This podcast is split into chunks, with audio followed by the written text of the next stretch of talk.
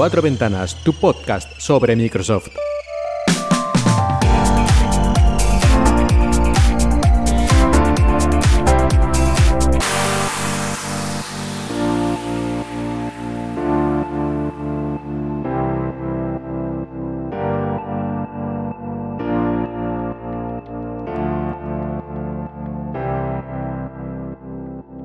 Buenos días y bienvenidos una semana más a Cuatro Ventanas. Y la noticia bomba de la semana es que Microsoft se ha gastado 19.700 millones de dólares en una compra, en una adquisición. En los últimos años Microsoft ha estado bastante generosa en este aspecto de ir comprando empresas por buenas cantidades de dinero, que ya sabéis cómo funciona esto, aparcan un camión de dinero delante de la casa de la empresa y no se pueden negar. En el año 2016 su última gran adquisición, Microsoft compró LinkedIn por 26.000 millones de dólares. Y ahora por un poquito menos, por estos 19.000 y pico, ¿qué ha comprado Microsoft? Pues se ha comprado Nuance Communications y tal vez a algunos de vosotros os suene inmediatamente el nombre y a otros tal vez no suene absolutamente de nada porque depende si has utilizado sus productos o no, aunque probablemente los hayas utilizado aún sin saberlo porque están presentes en muchos productos de otras marcas. Y es que Nuance Communication se centra sobre todo en el reconocimiento del lenguaje natural, es decir, convertir el habla en, texto, en algo que puedan eh, escribirse y entender las máquinas. Pero según parece, esta no sería la principal razón por la que Microsoft ha comprado la empresa o está en trámites para comprarla, técnicamente hablando. Porque siempre podría haber alguna, ya sabéis, eh, comité anticompetencia y monopolios y no sé qué más que dijeran que no se puede, pero bueno, en principio todo está bastante claro. Pues como decía, Microsoft parece que lo que más le interesa tiene que ver con la salud, y es que Nuance tiene varios productos relacionados con el reconocimiento de voz en el campo de la medicina, sobre todo de las emergencias sanitarias. Y parece ser que es especialmente bueno captando palabras estrambóticas del campo médico, nombres de medicamentos y ese tipo de cosas que son bastante difíciles incluso para una persona en ocasiones. Y así pues tienen ya bastantes clientes en este campo que ya hace años que a Microsoft y a otras empresas tecnológicas les está interesando bastante todo el campo de la salud. Pero naturalmente también es probable que Microsoft utilice las tecnologías de Nuance, que en realidad ya venía utilizando en ciertos aspectos. Desde hace un par de años estaban colaborando en Office, en Windows y, en fin, en cualquier producto Microsoft que requiera este tipo de capacidad de reconocimiento de voz. En todo caso, ya veremos cómo se desarrolla esto en los próximos meses y años y dónde nos lleva esta compra de nada, una calderilla de 19 mil millones. ¿Y de dónde viene esta Nuance? Pues la verdad es que es una de las compañías más o menos pioneras en este campo del reconocimiento de voz, porque esto viene del año 1992, aunque en aquel momento se llamaba Visioneer. Y desde entonces ha ido haciendo adquisiciones, compras, fusiones y mil líos de estos empresariales que yo me he perdido leyendo la lista inmensa de ese tipo de cosas que hay. Pero fue en septiembre de 2005 cuando lo que entonces se llamaba Scansoft se fusionó con Nuance Communications, que ya era una compañía de, lenguaje natural que venía de SRI Internacional. Como veis, esto es un lío total, esto de las empresas que se fusionan, se compran y se venden. Pero vamos, que fue en 2005 cuando ya tuvo el nombre que tiene ahora, Nuance. Y eso es todo lo que voy a decir para no volverme loco con todo esto. Y hace unos días Microsoft 365 para consumidores celebró su primer aniversario.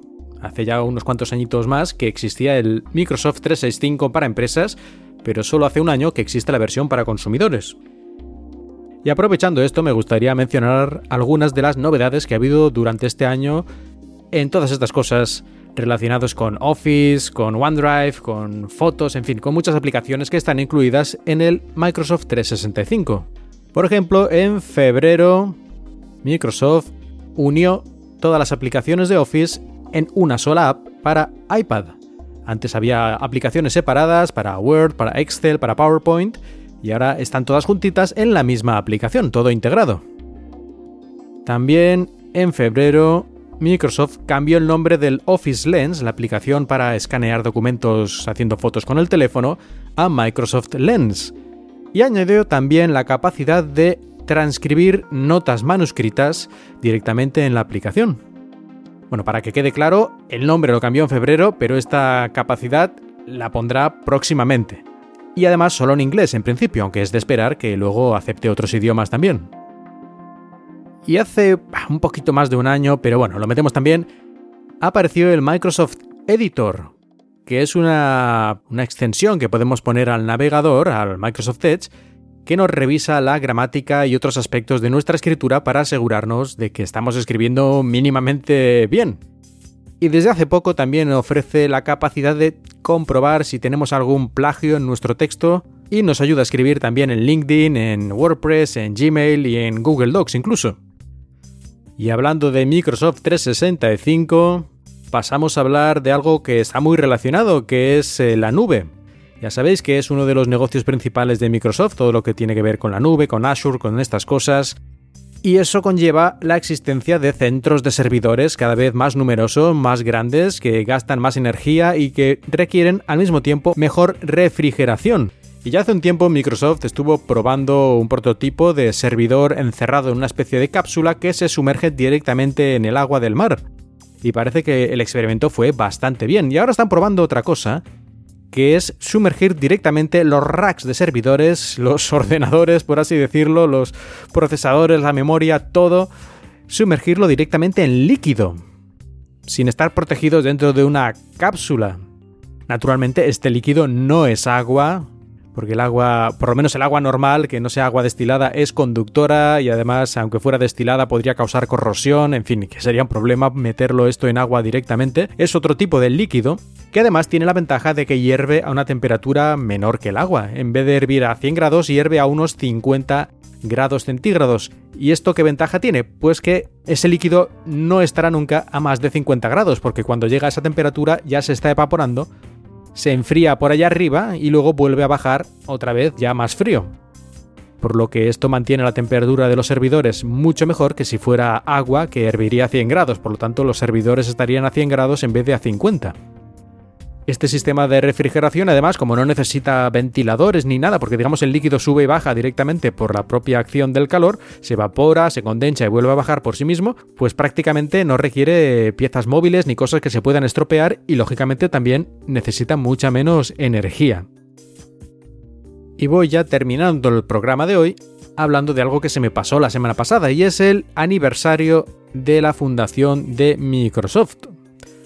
Microsoft se fundó hace 46 años, un 4 de abril.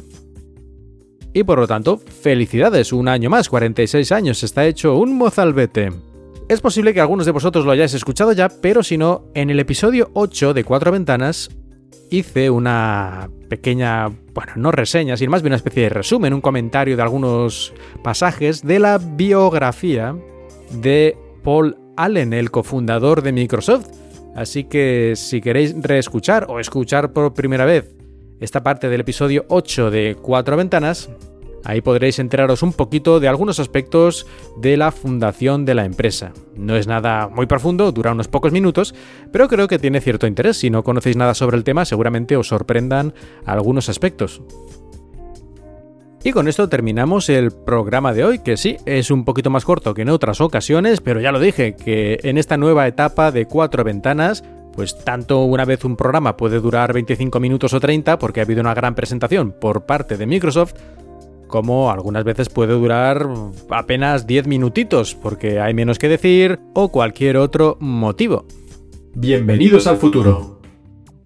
Muchas gracias por escuchar yo soy Mark Milian y os he hablado desde Shanghai.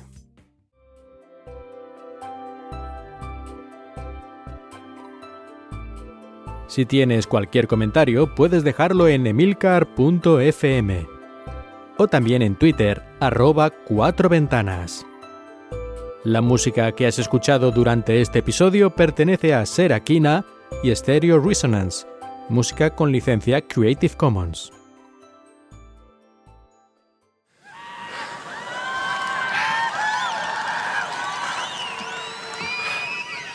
I have four words for you. I love this company.